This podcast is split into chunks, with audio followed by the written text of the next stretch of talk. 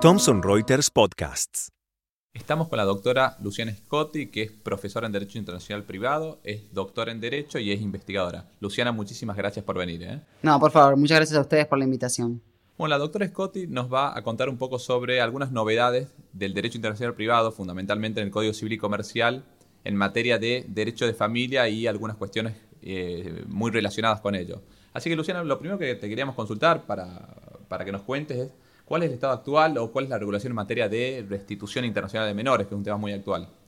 Bien, en, materia de restitución internacional de, de menores, de niños, básicamente el régimen en Argentina hasta el momento siempre fue convencional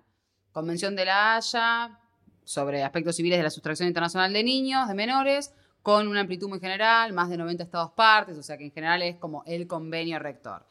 Pero hay otros convenios, sobre todo un convenio de alcance continental, Convención Interamericana sobre la misma materia del año 89, que nos vincula con varios países de la región, principalmente sudamericanos, latinoamericanos. Y hay algún que otro bilateral que en general ya no tiene no tiene impacto, obviamente, por toda esta codificación más, más amplia. Pero la novedad es que el nuevo Código Civil y Comercial de la Nación, en uno de sus artículos, el artículo 2642, nos trae una regulación autónoma eh, del tema, de, digamos, de fuente interna, en donde digamos, hay digamos, tres párrafos que, digamos, que, ameritan digamos, una, una buena lectura porque nos dan algunas herramientas adicionales. Por un lado, refuerza la idea de que precisamente son los convenios los que resultan aplicables en esta materia, pero ¿qué pasa cuando no hay convenio aplicable? Porque no recae en el ámbito, sobre todo territorial, de aplicación. O sea, un Estado no parte de estos convenios en donde el niño se encuentra, donde tiene su residencia habitual. ¿Qué hace un juez argentino ante ese, ante ese caso? El niño está en el territorio argentino, lo restituye o no, y para esto no había una solución concreta, salvo una aplicación analógica de los convenios, pero que no estaba dispuesta por ninguna norma. Ahora, este artículo precisamente lo que hace es disponer la aplicación analógica de estos convenios, no en cuanto a sus disposiciones, pero sí a sus principios. O sea, que sea un procedimiento autónomo, rápido, que la finalidad sea restituir al niño, que las excepciones que se puedan tomar sean taxativas, restrictivas. Sí, básicamente principios generales, pero le permiten una herramienta al juez que antes no tenía y obviamente a, los, a las partes que se vean involucradas en este tipo de casos. Por otro lado, el segundo párrafo nos da, eh, el segundo y el tercer párrafo, como para sintetizar, nos dan algunas herramientas, algunos caminos, pensando en, primero, una restitución voluntaria, o sea, la posibilidad de que el niño sea restituido, digamos, o bien sin la intervención eh, judicial, que esto todavía hay mucho camino por recorrer, Cancillería está un poquito trabajando en esto, que es a través de una mediación antes de judicializar el caso o aún ya judicializado simultáneamente para, digamos, propender a, una restitución voluntaria, rápida y en donde, por supuesto, el niño no se vea tan, digamos, tan ultrajado, incluso ya por la propia judicialización de, su caso, básicamente. Pero eh, también lo que, se propende es incluso el retorno voluntario, una solución voluntaria, cuando ya está la orden de restitución, para evitar los problemas que, de hecho, hace poquito la, Corte a fin de año falló un caso en donde habían pasado muchos años, donde ya estaba la orden de ejecución, orden de ejecución a Estados Unidos que había dictado la propia Corte, y pasaron muchos años sin que se ejecutara. O sea, ya había una decisión y no se cumplía. Entonces, precisamente para eh, dar cumplimiento, varias pautas, una es precisamente que los progenitores básicamente traten de mediar, traten de eh, conciliar sus intereses y de que el retorno sea un retorno seguro, por un lado, y lo más rápido posible. De todos modos, en eso también, eh, sobre todo la conferencia de la Haya, tiene una guía de buenas prácticas sobre ejecución, que la Corte la viene mencionando bastante y que hay que tenerla en cuenta, que un poco lo que busca es un aspecto este, el retorno pronto, voluntario y seguro, pero también que los jueces de sus sentencias dispongan cosas elementales, como decir cuándo va a volver, con quién va a volver, quién lo va a acompañar, quién va a sufragar los gastos, porque no siempre de, pronto el que cometió la conducta ilícita y ahora tiene, digamos que, eh, en definitiva tiene que ver como su, su hijo es restituido legítimamente, puede costear esos gastos. Entonces a veces es el otro progenitor o ver la manera de conciliar esos aspectos, con lo cual eh, sintetizando, básicamente, este artículo hay que tenerlo en cuenta junto con el marco convencional que ya por ahí conocemos un poquito todos más, y también estas guías de buenas prácticas que tiene la, Conferencia de la Haya porque la Corte y los tribunales judiciales argentinos la están utilizando como soft law, este, como ordenamiento blando que se va filtrando y que va permitiendo a veces, digamos, traer soluciones cuando la, norma pura y dura no la, no la trae, sobre todo en mediación, ejecución, ¿sí? Y por ahí como, como última cuestión que queda pendiente y que obviamente por ser este el código, un código de, de, fondo no lo pudo trabajar, el tema del procedimiento, ¿no? La necesidad, la necesidad de que haya un procedimiento autónomo y rápido y que no sea confundido con procedimientos ordinarios o mismo con medidas cautelares que tienen otra naturaleza. Si acá un poco lo, que se impone es un, procedimiento específico que dure unas seis semanas y la verdad que bueno, no se está llevando a cabo en la práctica y en cambio seis semanas pasan a seis años. Bueno, ese es como esa asignatura está pendiente y sigue pendiente. Esperemos que en algún momento se, solucione con una, norma en materia procedimental. Perfecto. Y ahora pasando a otro tema que está un poco relacionado, pero es lo, lo, atinente a la, adopción en materia internacional. Eh, ¿Qué nos podrías contar al respecto? Bien, con, respecto al tema de la adopción internacional, a ver, hubo también algunos cambios. Eh, Argentina en general tuvo una postura reticente a la adopción internacional que a veces fue malinterpretada al punto de considerar una suerte de posición prohibitiva. Si bien es verdad que hay una reserva a la Comisión sobre Derechos del Niño, justamente en, en donde la Comisión sobre Derechos del Niño da el mandato para los estados para eh, crear un, mecanismo de cooperación entre los estados que regulen la adopción internacional como eh, una institución subsidiaria a la adopción a nivel nacional e interna, que a su vez es subsidiaria a la posibilidad de que el niño se, se forme y se críe en su familia de origen. Pero esto no significa que Argentina no, o sea, los jueces, los tribunales argentinos no reconozcan adopciones internacionales conferidas en el extranjero. O sea, una cosa, y esto lo refuerza y queda más claro con el nuevo código, una cosa es la imposibilidad que tiene un juez argentino de dar en adopción a un niño residente en el país a personas, a futuros adoptantes que residen en el extranjero, porque se sigue imponiendo la pauta de los cinco años de residencia habitual en el país, cuestión que hay que probar y demás. Entonces, en ese sentido, la adopción internacional no estaría habilitada, por así decirlo. De todas maneras, el código, no en la parte de derecho internacional privado, sino en la parte de adopción, concretamente,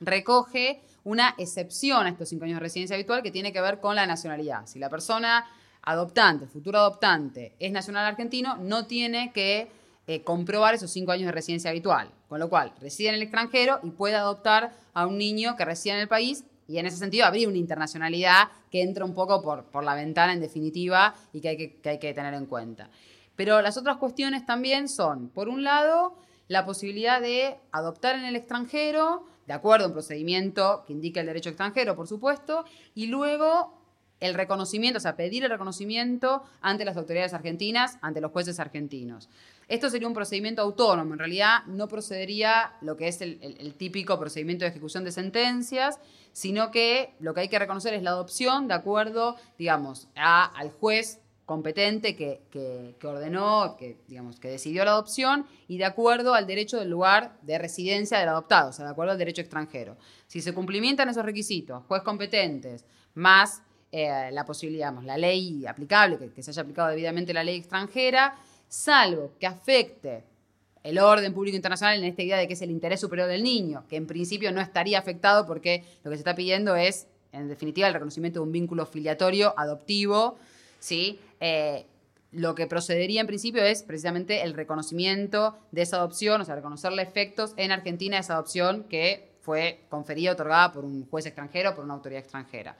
Es verdad que, como, digamos, haciendo un paréntesis, eh, se está complicando para, para quienes digamos, intentan esa vía de adoptar en el extranjero porque muchos de los estados que aceptan la adopción internacional exigen que el estado donde proceden los adoptantes sea un estado parte de algunos convenios internacionales, principalmente un convenio del año 93 también de la Haya, que Argentina no es parte, que, digamos,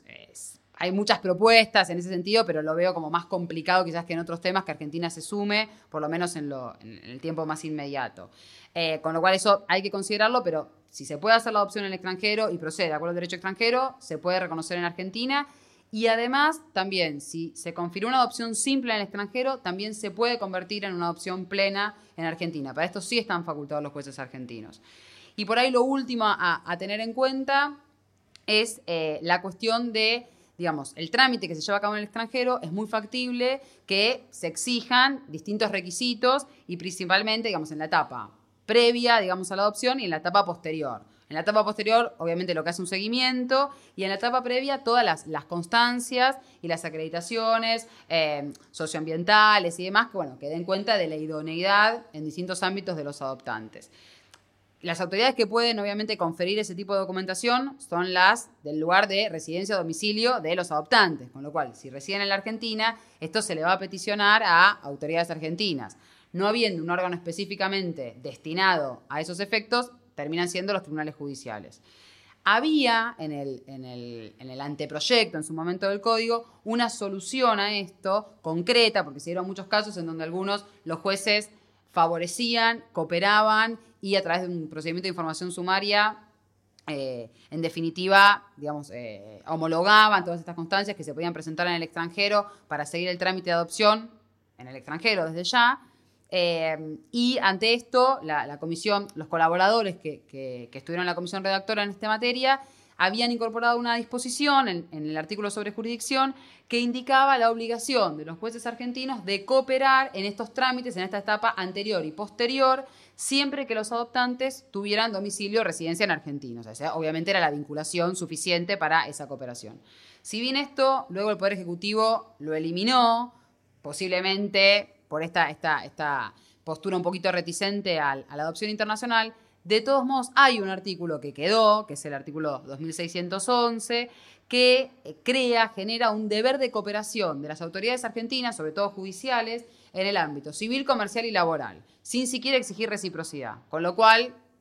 tranquilamente con ese artículo, sin tratar siquiera de fundarlo en un deber más general de cooperación, hasta en un marco multilateral al estilo de Naciones Unidas, pero ya con ese artículo concreto de derecho positivo argentino vigente, podríamos estar instrumentando la, exigencia de cooperación por parte de, nuestras autoridades, sobre todo, reitero, judiciales, para eh, que cooperen en un trámite de adopción que uno esté siguiendo en el extranjero. Con lo cual, si bien no se cambió completamente la postura, hay varias cuestiones que se aclararon y otras que creo que se mejoraron y que, bueno, es para considerar para, todos quienes estamos en, estos temas o nos tocan estos temas. Bueno, Luciana, una última pregunta es bueno, un tema que para muchos es controvertido, que es la regulación o no de la maternidad por sustitución. ¿no? ¿Cuál, ¿Cuáles serían las, ideas más, más, fuertes al respecto? Bien, con, a ver, con este tema, en realidad es más grande de pronto el vacío que nos quedó a nivel, digamos, o sea, interno, en el derecho, digamos, doméstico, por así decirlo, o sea, la posibilidad o no de que se pueda hacer una gestación por sustitución en Argentina, que se pueda hacer un acuerdo válido. Ha habido casos, ya, digamos, sabemos,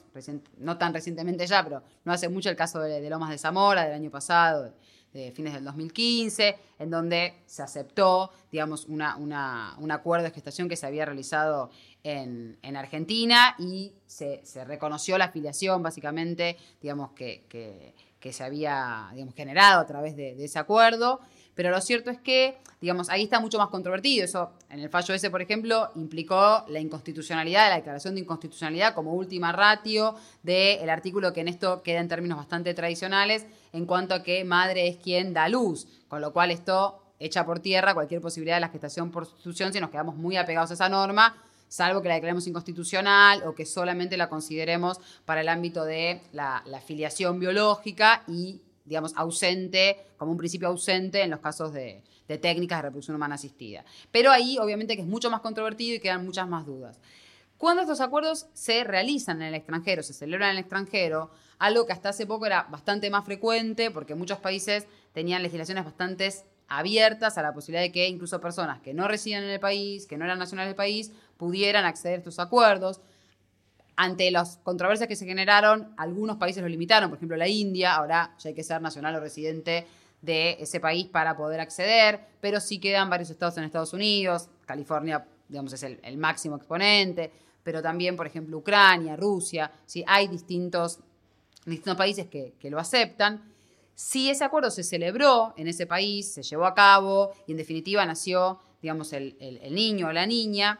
cuando quienes, digamos, son los padres en definitiva comitentes o intencionales, regresan a la Argentina y regresan con el niño y seguramente van a pedir de inmediato o al poco tiempo que quieran eh, que se reconozca algún efecto de ese vínculo filiatorio, reconocer, obviamente, como antecedente la filiación. Y acá sí, el derecho internacional privado, las disposiciones de derecho internacional privado nos dan una solución que está en el artículo 2634, según el cual, en todo caso, las filiaciones, incluyendo aquellas obtenidas a través de técnicas de reproducción humana asistida, debe reconocerse, o sea, debe reconocerse el vínculo filiatorio, aun cuando, reitero, hubiera sido obtenido por alguna técnica de reproducción humana asistida, sin limitar en este sentido las técnicas. Y siempre que ello propenda al interés superior del niño. Con lo cual, esta norma nos habilita a reconocer efectos extraterritoriales con cierto grado de facilidad a, estas, a estos acuerdos celebrados en extranjero, por lo menos no en cuanto al acuerdo en sí, o sea, al aspecto contractual, si se quiere, pero sí con respecto a la filiación,